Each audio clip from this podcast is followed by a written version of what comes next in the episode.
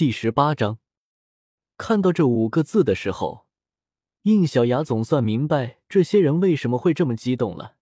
感情这个世界的史莱克也有七怪之说，看得出来，这里的史莱克七怪在学院里的地位也是非常高，难怪能吃喝不花钱了。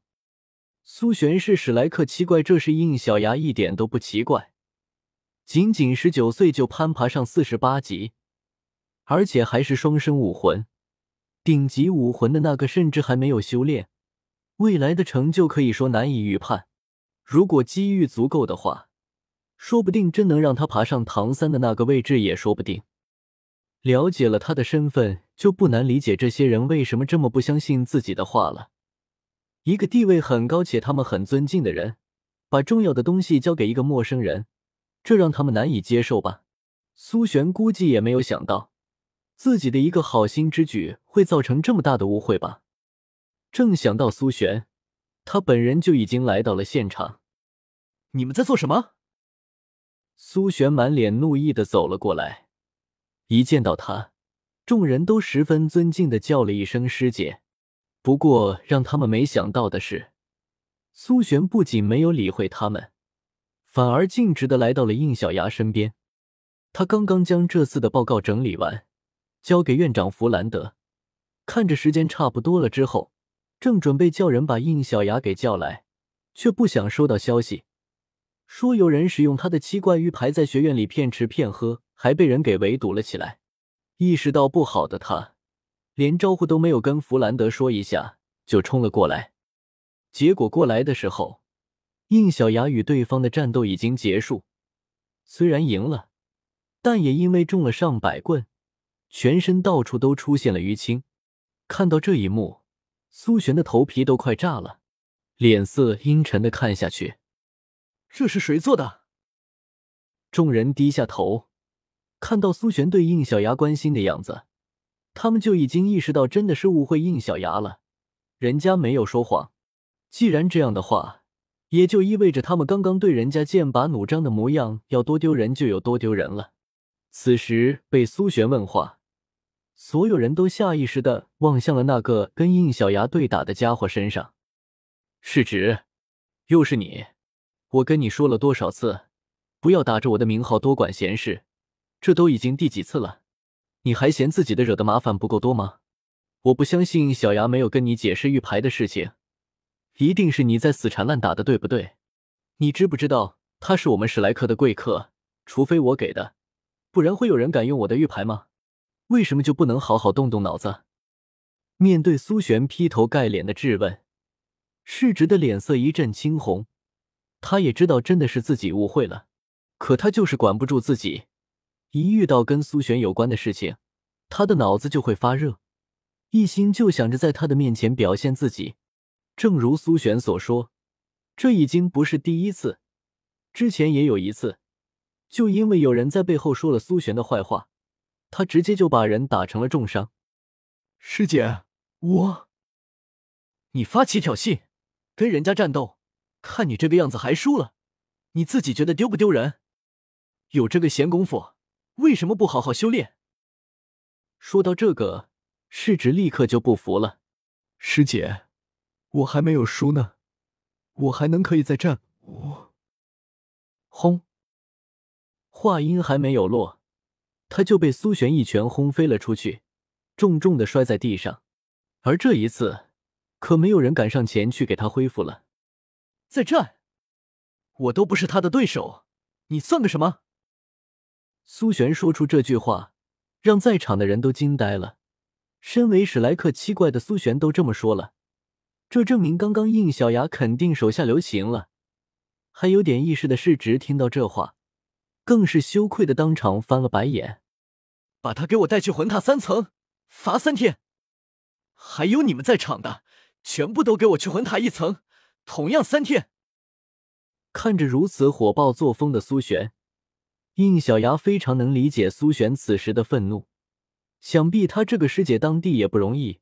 下面全是一些不省心的，当然，他也发自内心的同情着那位叫世侄的小伙子，真是舔狗把自己舔成智障了。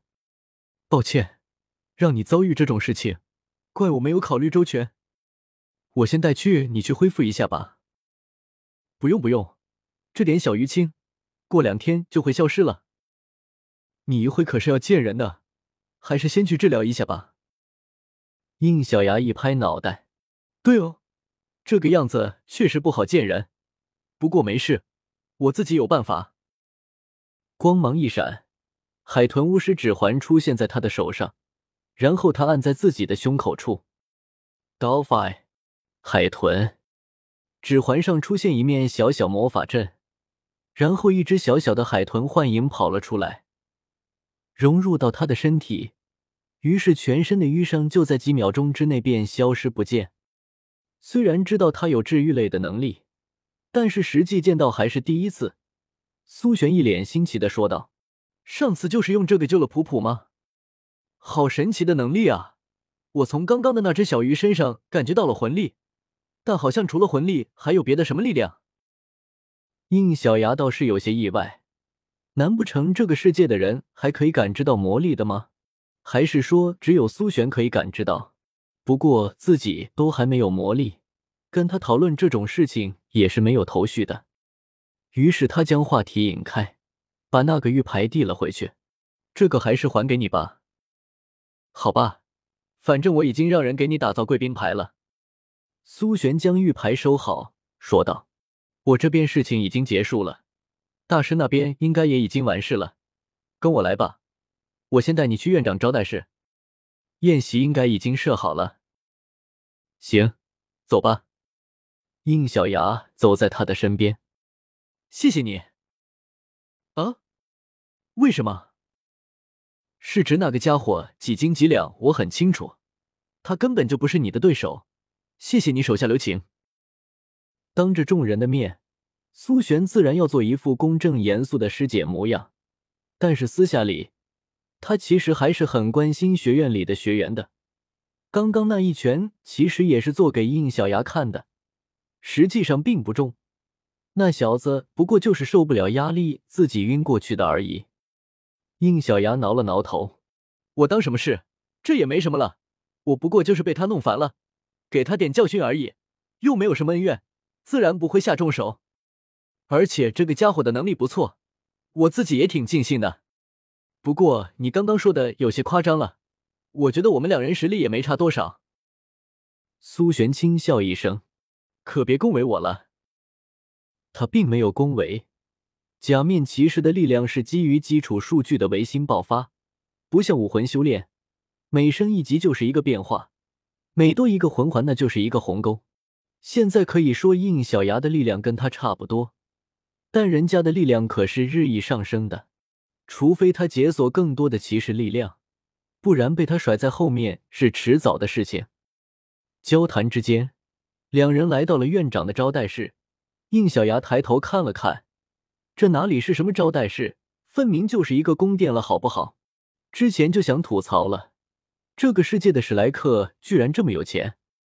大哥哥，小牙哥哥。一推开门，就发现里面已经坐了五个，除了认识的金铁阳、洛普普、方心，还有一个老者和一个中年人。看到他出现，两个小的第一时间就跑了过来。不过让他在意的还是跟在他们俩后面的人。恩公啊，请受洛红一拜。年龄已经过百岁的洛红老泪纵横的向应小牙抱拳而拜，一旁的洛友也是如此。应小牙下意识的就伸手去阻止年纪稍大的洛红，却发现这人的身体如同一座大山一般，根本就难动分毫。很显然，这是一个实力非常强大的存在。之后，在洛普普的解释之下，他才明白了怎么回事。哦，原来是这样啊！你们没有必要这么夸张的，我只是举手之劳，没有出什么力。可是，若非恩公之举，我洛家恐怕再过数百年，都难以再有今日的机遇。是你拯救了我们洛家啊！从今天开始，你就是我们洛家的座上宾。还有这些谢礼，请您务必笑纳。一旁的洛游十分配合的推来一个箱子，打开一看，除了晃眼的金银珠宝之外，居然还有几株散发着惊人魂力的灵芝，一看就是对魂师的修炼有着极大作用的东西。其他人还好，但是家族条件不好，方心在看到这些，尤其是那几株灵植的时候，眼睛都已经直了，就差口水没下来了。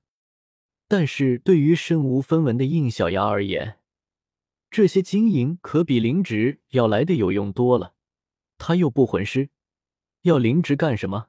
还不如要点钱改善点生活呢。他现在可是货真价实的流浪汉。不仅没有住的地方，甚至连下顿饭都得等着苏璇说的贵宾牌呢。可话虽如此，他也不是这种喜欢收礼的人。他帮助洛普普并不是为了钱，既然这样，就不应该以此收钱。洛红的年纪摆在这里，自然是阅人无数，马上就看出应小牙的表情充满了拒绝的意思。恩公若是不接受，我等便不起。看着这个依然保持着弯腰状态的老头，应小牙无奈的叹了口气，说道：“骆族长啊，你搞错一件事了。钱财的话倒也罢了，但是其他东西就算给我也没有用，因为我不是魂师，用不到这些的。这样你还依然要塞给我的话，我是不是可以理解你们不想对我有亏欠，所以想来个两清？本公误会。”我等绝对没有这番意思，那就请把东西都拿走吧。这个既然如此，那我等便不再强求。